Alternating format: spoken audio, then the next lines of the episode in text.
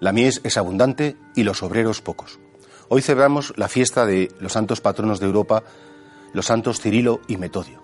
Estos son los apóstoles de todos los pueblos eslavos del centro europeo y realmente qué bonito saber que la Iglesia de algún modo siempre nos recuerda como modelos a seguir. Bueno, el único modelo es Cristo, pero seguidores de Cristo que han sido capaces de llevar con valor pues su palabra y su salvación a todos los hombres.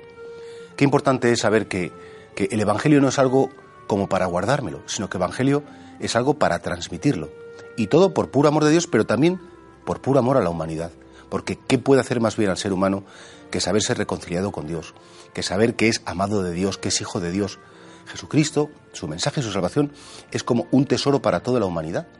Y nosotros tenemos que, que de algún modo, esa, puesto que lo hemos conocido, esa obligación de transmitirlo. Además, la fe se hace más fuerte cuando la compartes. La fe se hace como más firme cuando no tienes vergüenza de decir a los demás, oye, que, soy creyente, que, que, rezo, que recibo los sacramentos, que estoy en comunión con la iglesia, porque eso, claro, efectivamente, compromete mucho. Pues después te van a mirar te van a decir, oye, tú que vas a misa o tú que eres así, compromete bastante. Y por eso hay mucha gente que a veces como que les da miedo, tiene respetos humanos, de qué van a pensar de mí, qué van a decir. Y sin embargo hay otros que a pesar de sus debilidades, a pesar de sus fallos, dicen, sí, no me importa decir que yo soy creyente. Piensa de mí lo que quieras, pero por lo menos intento seguir a Jesús. Y entonces efectivamente la fe se va como expandiendo, se va extendiendo, como decía el Papa Francisco, no tanto por convicción, no tanto ni siquiera por coacción, sino por atracción.